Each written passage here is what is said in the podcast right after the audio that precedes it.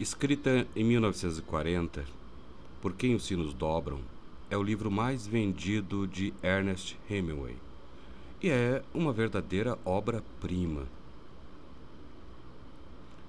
Ele foi enviado duas vezes para cobrir a Guerra Civil Espanhola e narra a história de um intelectual americano que decide combater na guerra ao lado dos republicanos contra os nacionalistas legalistas.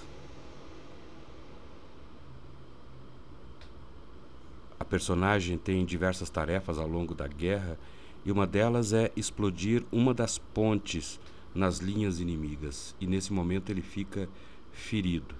Os demais fogem e ele fica ali apoiado em uma árvore. Na última parte da obra, Ernest Hemingway recorre a uma técnica muito utilizada por ele, uma espécie de diálogo interior ou monólogo. Esta é a parte final da obra. Todos se foram e ele estava sozinho encostado numa árvore.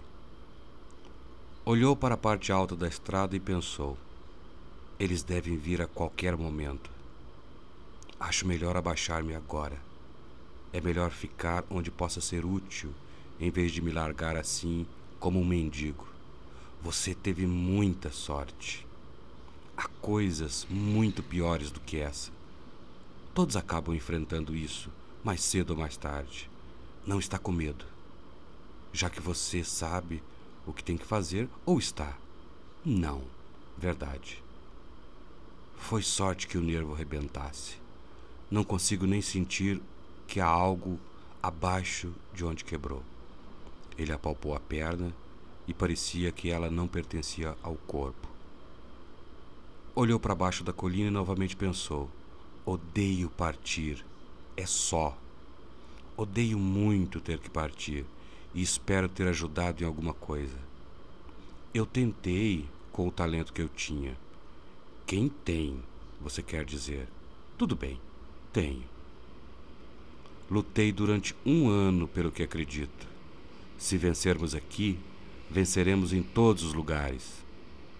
O mundo é um bom lugar e vale a pena lutar por ele, e odeio ter que deixá-lo. Você teve muita sorte por ter uma vida tão boa. Teve uma vida tão boa quanto a do seu avô, apenas não tão longa. Teve uma vida boa como qualquer outra pessoa por causa desses últimos dias. Você não vai querer reclamar justo quando teve tanta sorte. Mas eu gostaria de passar à frente o que aprendi.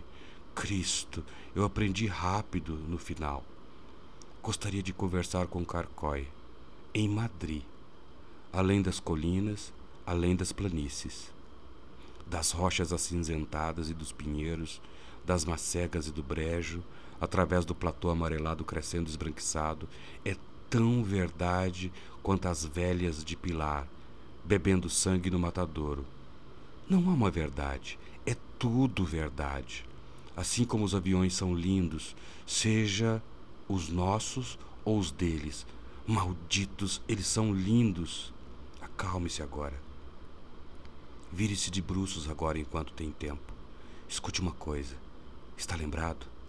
Pilar e a sua mão. Acredita naquela bobagem? Não. Nem depois de tudo que aconteceu? Não. Não acredito.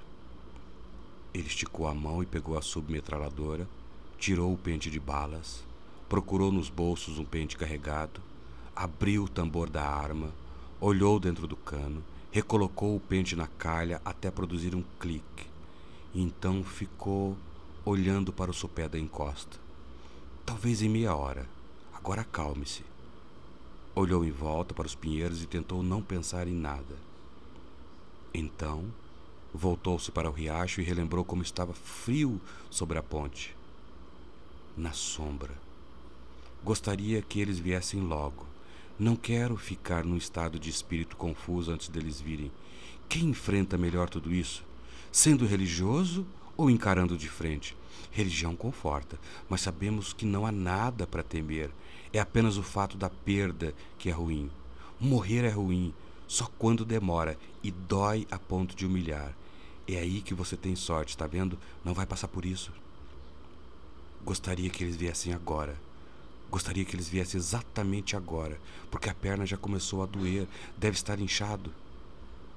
Estávamos indo muito bem até aquela coisa nos acertar, mas foi por sorte que não tenha acontecido quando eu estava sob a ponte. Quando uma coisa está errada, algo sempre acontece. Temos que ter rádios portáteis de ondas curtas. Sim, há muitas coisas que deveremos ter. Ia ter que carregar uma perna sobressalente também. Ele sorriu com uma careta, com a ideia, e estava suando, porque a perna, onde o grande nervo foi ferido na queda, estava doendo muito agora. Oh, faça-os vir. Não quero fazer o que meu pai fez. Farei. Tudo bem se precisar, mas preferia que fosse diferente. Sou contra isso. Não pense nisso. Não pense em nada. Gostaria que os miseráveis viessem de uma vez. Gostaria muito, muito que eles viessem. Sua perna estava doendo demais agora. A dor começara de repente, com um inchaço, após tê-la movimentado. E quem sabe deva fazê-lo agora.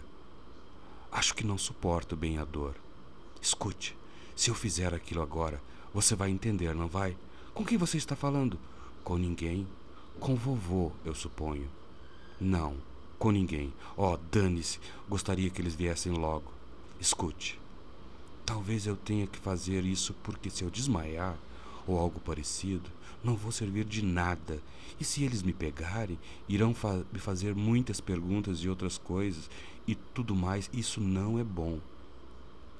É muito melhor não deixá-los fazer aquelas coisas. Então, por que não seria certo simplesmente liquidar com isso agora? Acabar de uma vez com tudo isso? Porque, ó, escute, sim, permitam que venham logo.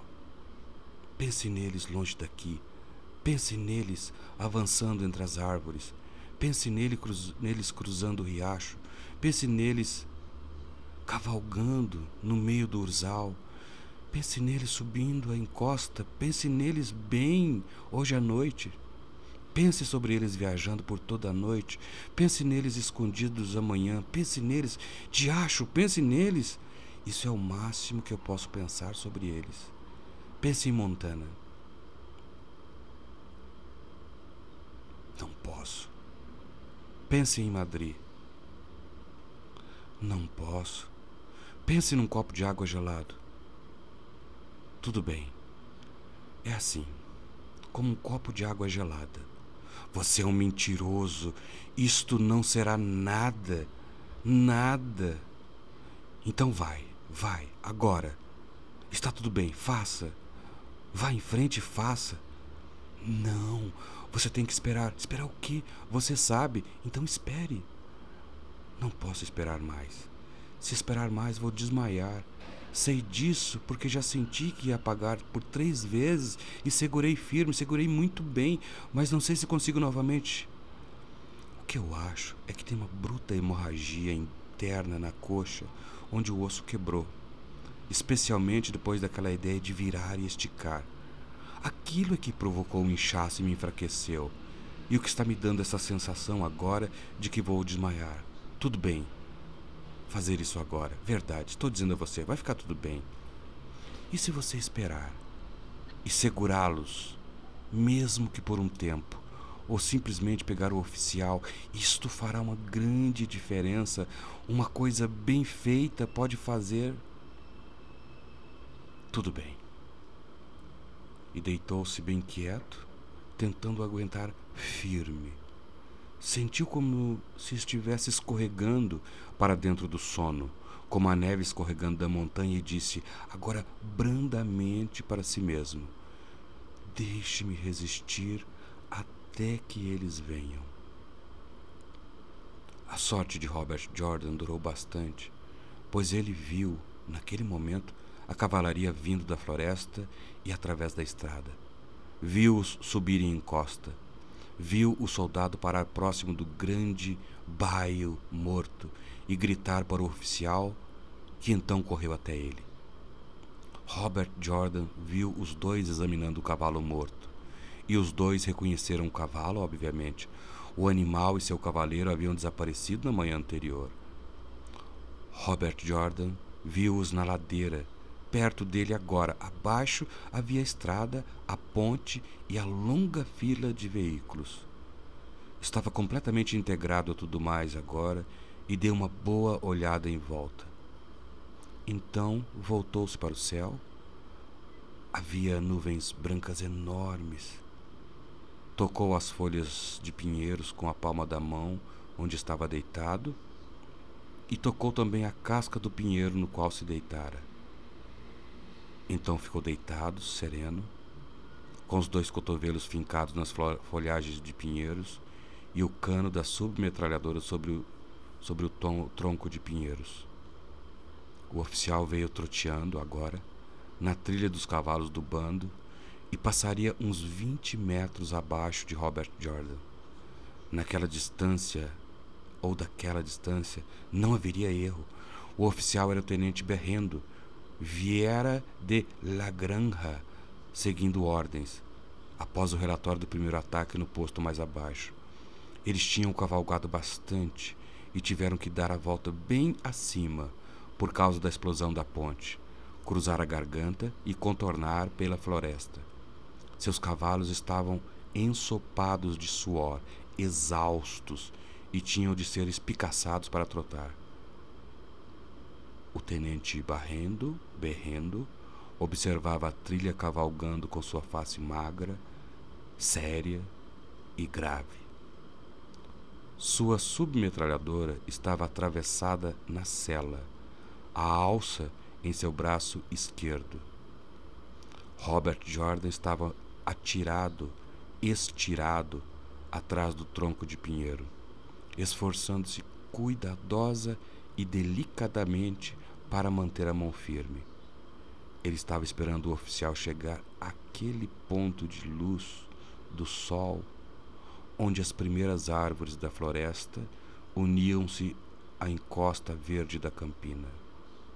Ele sentia seu coração batendo contra o chão de pinhas pontiagudas da floresta.